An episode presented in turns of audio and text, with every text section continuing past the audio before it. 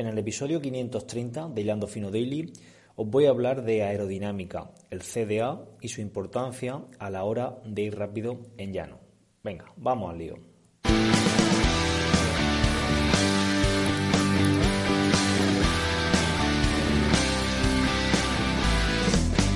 Buenos días, tardes o noches familia, bienvenido al episodio 530 de Hilando Fino Daily, el lugar donde expreso todo aquello que se me va pasando por la cabeza sobre el deporte en general y el triatlón en particular.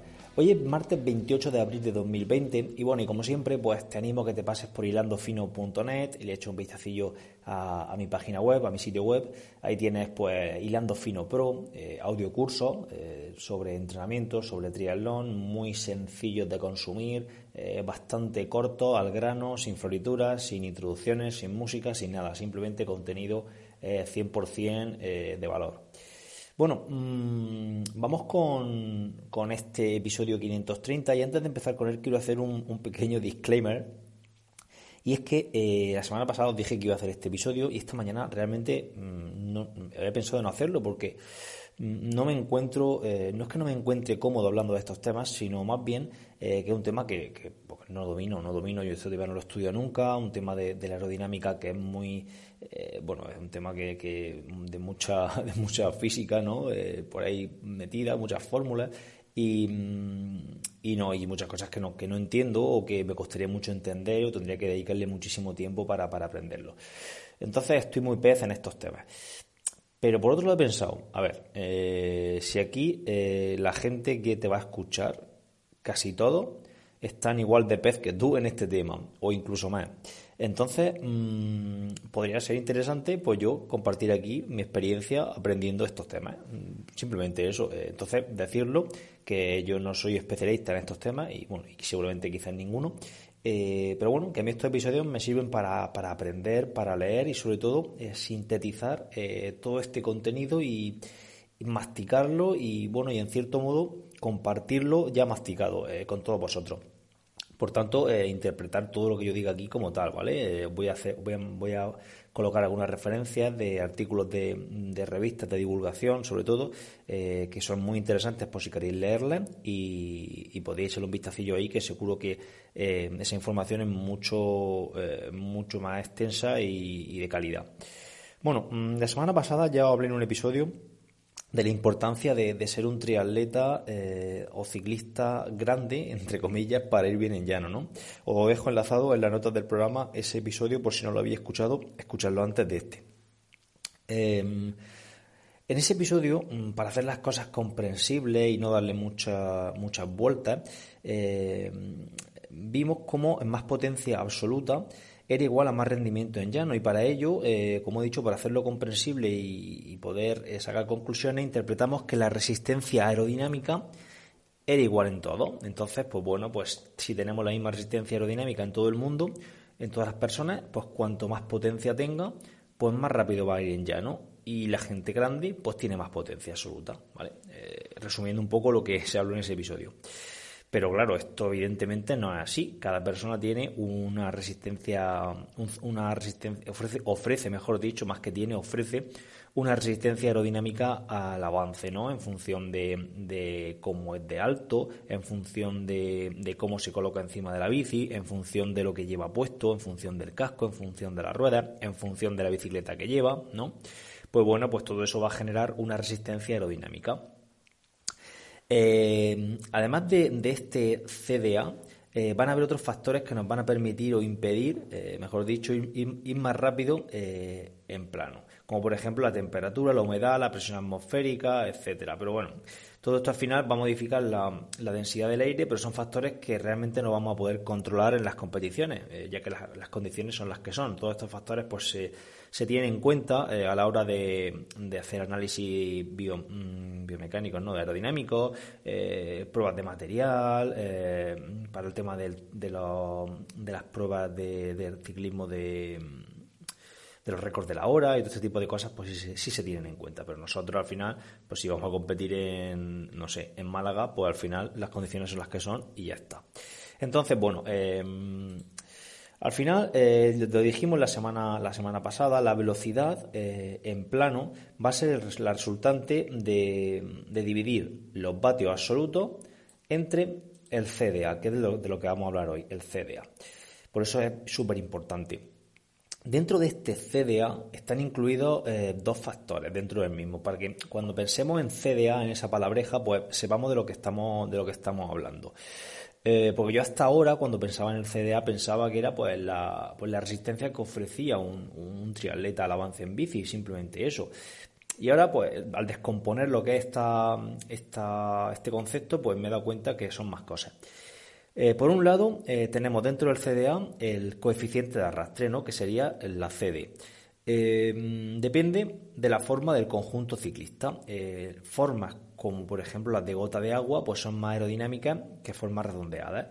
Por eso mm, la forma de los cascos, la forma del, cuadro de las bicis, las bicis aerodinámicas, las bicis de contrarreloj o bici aero, pues suelen ser con con cuadros más, con tubos de cuadro más alargados, más, más gordos delante. Eh, la parte, la parte mm, trasera del tubo suele ser más finita para que el aire pase mejor. Pues todo esto va a influir en ese coeficiente de, de arrastre, ¿no? ese CD que forma parte del CDA. Luego, por otro lado, eh, dentro de ese CDA, pues también va a estar incluida el área frontal, ¿no? Que ofrece, que ofrece el ciclista o el triatleta. Y podríamos decir que sería, mm, a ver, la silueta, eh, mirado desde frente, bueno, mejor dicho, la sombra, la sombra que, proyecta el ciclista, ¿no? Si lo miramos desde frente a contraluz un ciclista, pues lo vamos a ver negro totalmente, pues eso sería el, el, el área frontal, ¿vale? Que va, también va a formar parte de ese CDA dentro de una fórmula eh, que no hay quien la mire, ¿vale? Llena de, conceptos raros. Bueno, pues para hacerlo fácil lo dejamos ahí, ¿vale? Eh, coeficiente de arrastre, ¿vale? Y, área frontal. Eso va, a ser, va a ser los dos factores que, que entran a formar parte del CDA. Más cosas, pues en ciclismo, cuando vamos encima de la bici, este CDA pues va a ir variando con la posición principalmente, eh, porque nadie cambia de bici o de material en, en, competición, ¿vale? Eh, hablando de triatlón, eh, pero de posición sí que vamos a estar cambiando constantemente. Entonces, no va a ser lo mismo nuestro CDA, o teóricamente no va a ser lo mismo nuestro CDA en los últimos 30 kilómetros del sector de bici de un Ironman que en los primeros 30 que estamos descansados y que la posición la podemos mantener fácilmente. He traído una foto de la revista Triatlón, de un artículo que escribió Jaime, Menéndez de Lorca hace, pues, yo diría que casi año y medio o así. Eh, y nos podemos hacer una idea de los números que se manejan en cuanto a CDA, porque hasta ahora estamos hablando de CDA y no sabemos si, el CDA se mide eh, en unos valores de 50, de 60, de 1, de 20, de, de 1000, ¿vale? Entonces, pues dejo esa foto para que nos hagamos una idea de los, del CDA, de los valores que se, que se manejan. Y os voy a leer algunos. Por ejemplo, un ciclista de una altura de 1,60 y 55 kilos de peso, la altura y, el peso es importante porque, claro, eh, al final, cuanto más grande seas, pues más área frontal va a tener también, ¿no? Y, más, y el peso igual influye en el área frontal también. No es lo mismo una persona de, de 80 kilos con 1,80 que una persona de, de 70 kilos con 1,80, ¿no? Al final todo eso va, a influir. Pero bueno, para hacernos una idea, eh, a grandes rasgos, una persona de 1,60 con 55 kilos con un material y una posición perfecta, pues va a tener un CDA de, de 0,19. ¿vale? De 0,190 mejor dicho. Y con un material eh, y una posición mejorable, ¿vale? Una posición mala y un material malo, pues esa misma persona va a tener un CDA de 0,235.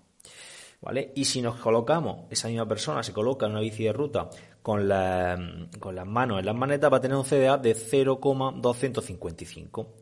¿Vale? Luego nos vamos a un caso de una persona mm, mucho más alta, de 1,80 y 75 kilos de peso, que bueno, ahí me podría situar aproximadamente yo. Yo peso un poco menos de 75 y mido un poco más, pero bueno, aproximadamente. Pues eh, en una bici de crono con un material defectuoso y una mala posición, 0,27, 0,275, perdón, de CDA, y eh, en una posición mm, muy buena y con material perfecto, pues 0,210. Bueno, pues son datos para que os hagáis una idea eh, de, los números que se manejan, ¿vale? Los números que se manejan en, en, este, en esto del CDA. Eh, no penséis que, que, pasar de 0,275 a, a bajar a, 200, a 0,210 es poco. Es muchísimo. De hecho, por aquí más adelante tengo apuntado un ejemplo de, de en un artículo de Ciclolan, que también está enlazado, eh, muestran cómo reducir en, en, el ciclista, en Johnny Aguirre, en el ciclista vasco, un CDA, eh, el, su CDA, perdón, en 0,01 puntos eh, a los mismos vatios, creo que eran 350 vatios, en una contrarreloj de 40 kilómetros bajaba 55 segundos el tiempo. Mm, bestial, ¿no? 55 segundos solamente con bajar el CDA en 0,01 puntos. Eh, bueno, pues que para que veáis la importancia de bajar tan solo un poco ese valor de CDA, lo que nos puede repercutir a la misma intensidad. Bueno, vamos a ver qué podemos hacer ahora para conocer nuestro CDA de forma más o menos exacta y, bueno, y, perder un riñón en el camino, porque al final se pierde si queremos conocerlo de forma exacta, por lo que estoy viendo, por lo que, por lo que he leído, mejor dicho. Eh, bueno, pues lo ideal sería ir a un túnel de viento, eh, bueno, lo ideal, eh, ir a un túnel de viento nos va a dar un CDA bastante exacto. Esto se utiliza sobre todo para probar material, para probar ruedas, para probar cascos, monos, ese tipo de cosas. Luego parece ser, según los especialistas, que los test en túneles de viento pues, no tienen tanta transferencia a la realidad como, por ejemplo, un test en velódromo, que al final el ciclista se va moviendo, eh, va moviendo el manillar y algo más, realista eh, para mantener esa posición luego. Eh, para hacer un test en velódromo, pues se necesita una, persona que sepa, un velódromo, irse al velódromo, y al final hay que pagarle a esa persona, y bueno, al final también es muy costoso. Quizá no tanto como el túnel de viento, porque posiblemente tengáis que, viajar eh, a Estados Unidos o por ahí por Europa, creo que también hay alguno. Pero bueno, eh, son cosas que pienso yo que son un poco inaccesibles a, nosotros. Luego podemos hacer un test, en, un test en carretera con dispositivos electrónicos como el Notio Connect o Aerolab son dispositivos que se ponen debajo del manillar y que miden el CDA de forma instantánea, ¿vale? Bueno, son formas de conocer ese CDA. Eh, yo, sinceramente, creo que son formas que ahora mismo no son accesibles para, mm, para el 100%, diría yo, de los oyentes que, que estén escuchando esto y para mí tampoco. Porque no tengo el dispositivo, un Connect, eh, ni me lo voy a comprar porque no sé cuánto costaba, creo que lo estuve mirando, era más de 300 euros. Eh, tampoco voy a ir a un velódromo porque no, no voy a ir, me pillan lejos todo y tendría que contratar a un especialista para eso. Y para empezar, no tengo ni bicicleta contra reloj y luego un túnel de viento, pues descartado, evidentemente. Entonces, pues sabiendo todo esto, vamos a ir a lo práctico y a, qué podemos hacer para aprovecharnos de todo esto, que, de toda esta milonga que os estoy comentando aquí y, mm, resumirlo y un poco sacar lecciones y sacar, eh, sobre todo, pues acciones más que lecciones, porque las lecciones al final se quedan en el papel, hay que sacar acciones que podemos hacer, ¿no? Pues bueno, tenemos que saber que el CDA, como he dicho antes, se va modificando, ¿no? Entonces, si se va modificando durante la propia prueba eh, y el CDA va a influir directamente en la velocidad, pues cuantas más veces nos pongamos de pie, nos soltemos del acople, bebamos agua, miremos hacia atrás, etcétera, pues ese CDA más va a aumentar y por tanto la velocidad más veces se va a reducir. Eso ya eh, de, primera es importante que lo sepamos. Con esto no estoy diciendo que no miremos ni una sola vez atrás, que no nos soltemos del acople y que no bebamos agua. Ojo, no estoy diciendo eso, estoy diciendo que son factores que van a hacer que el CDA aumente. Por otro lado, eh, la velocidad va a aumentar eh, nuestra resistencia aerodinámica. Sabemos que la velocidad aumenta, perdón, que la resistencia aumenta al cuadrado de la velocidad, ¿no? Entonces, si sabemos que eh, mantener eh, nuestra posición aerodinámica durante, toda la prueba perdón, em, va a ser algo complicado, porque a lo mejor estar, si estamos haciendo un Ironman, estar 180 kilómetros acoplado, pues va a ser algo pues, complejo y difícil de, mantener para la mayoría de nosotros, pues no nos empeñemos, entramos donde la velocidad es baja, en seguir yendo acoplado. Pues yo creo que si bajamos de 20 kilómetros por hora o 25 en algún repecho, y nos ponemos de pie, eh, nos, cogemos a las manetas de, los frenos, soltamos el acople, ¿no? Pues al final eh, vamos a ir descansando y vamos a guardar ese, esa posición aerodinámica que nos cuesta mucho mantener, eh, aunque todo esto se entrena evidentemente, pues la vamos a guardar para los tramos donde vayamos a 40-45 kilómetros por hora, que la velocidad es alta y sabemos que la resistencia es mucho mayor. Y vuelvo a, hablar del artículo que he leído en Cicloland eh, donde Izaguirre gastaba 200 vatios, 200 vatios, ojo, en pasar de 40 eh, a 50 kilómetros por hora en una bici de ruta. a 40 kilómetros por hora iba sobre 215 vatios y a 50 iba a 219, eh, perdón, a 419 vatios. Ojo, 10 kilómetros por hora, 200 vatios, lo que le estaba costando. Eh, entonces, pues bueno, pues tenemos que saber eso y guardar eh, esa posición aerodinámica para poder sostenerla cuando vayamos rápido, que es donde realmente vamos a penalizar el no ir acoplado o el tener un CDA pues más alto. Luego, en cuanto al material, pues tendremos que buscar un material que sea idóneo. Esto es un clásico de aquí en el podcast, lo he dicho muchas veces, pero bueno, sabiendo todo esto, cobra mayor importancia mm, buscar el material que sea idóneo eh, a la hora de, vencer esa, aerodinámica, tanto en, tanto en la bici, como en ruedas, como en el casco, eh, como en, el mono que llevemos y todo ese tipo de cosas. Entonces, mm, yo no digo mm, que tengamos que gastar aquí eh, muchísimo dinero en material, sino que a la hora de comprar el material, que nos fijemos en este tipo de cosas. Es decir, no nos dejemos guiar por, por las lucecitas y por, la, y, por la, y por las tonterías del color y demás, que muchas veces lo hacemos, o la mayoría de veces lo hacemos, sino vamos a mirar, pues, qué cubiertas son ofrecen mejor resistencia mm, a la rodadura, eh, qué, cuadro de bici dentro de la gama de dinero que me quiero gastar es más aerodinámico, eh, lleva los cables por fuera, nos lleva dentro de todos los cascos. Si tengo un presupuesto de 150 euros para comprarme un casco, pues voy a ver qué casco por ese precio es el más aerodinámico. ¿Vale? Eh, pues todo ese tipo de cosas son decisiones que posiblemente algunos de vosotros la hayáis tenido en cuenta eh, y otros no. Pues yo creo que es interesante eh, saber eso y ese tipo de decisiones, pues tomarlas en base mm, a, criterios a criterios objetivos, porque al final nos estamos fundiendo a entrenar para, ir más rápido y luego dejamos vatios por el camino con, con, cosas así. La ropa, pues igual, cuanto más ceñida, mejor. Ropa que se nos adecue bien y tal. En esto, pues yo lo que hago que todo el mundo ya tiene muy, muy en cuenta, ¿no?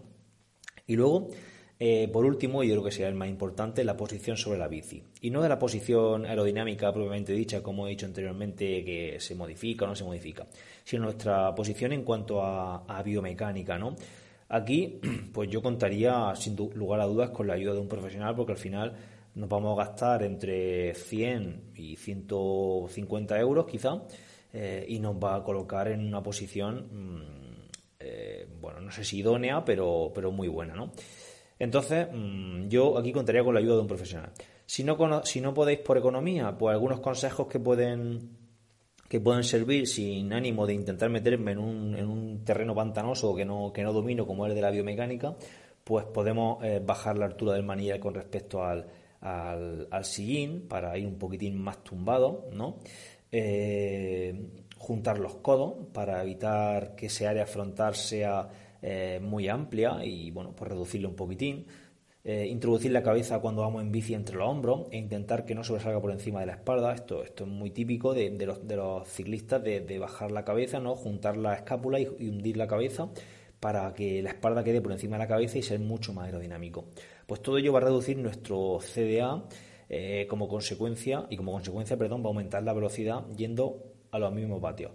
Pero ojo, todo esto hay que buscar que sea, que sea sostenible, eh, buscar posiciones que podamos mantener, ¿vale? Entonces, pues claro, mm, eh, lo que he comentado durante todo, el, durante todo el episodio, las cosas hay que hacerlas sostenibles, porque si ponemos una posición que va a ser muy racing, pero no la voy a poder soportar, pues tenemos, tenemos, tenemos lo mismo de siempre, que al final ese CDA pues aumenta.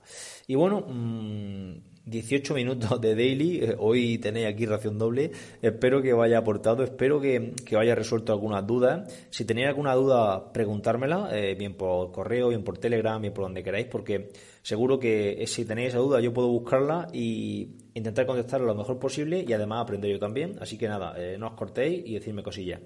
Nada, esto es todo por hoy. Gracias por estar ahí, gracias por vuestras suscripciones, por vuestras valoraciones, por vuestros comentarios y por todo en general. Mañana volvemos con otro episodio. Hasta mañana amigos. Adiós.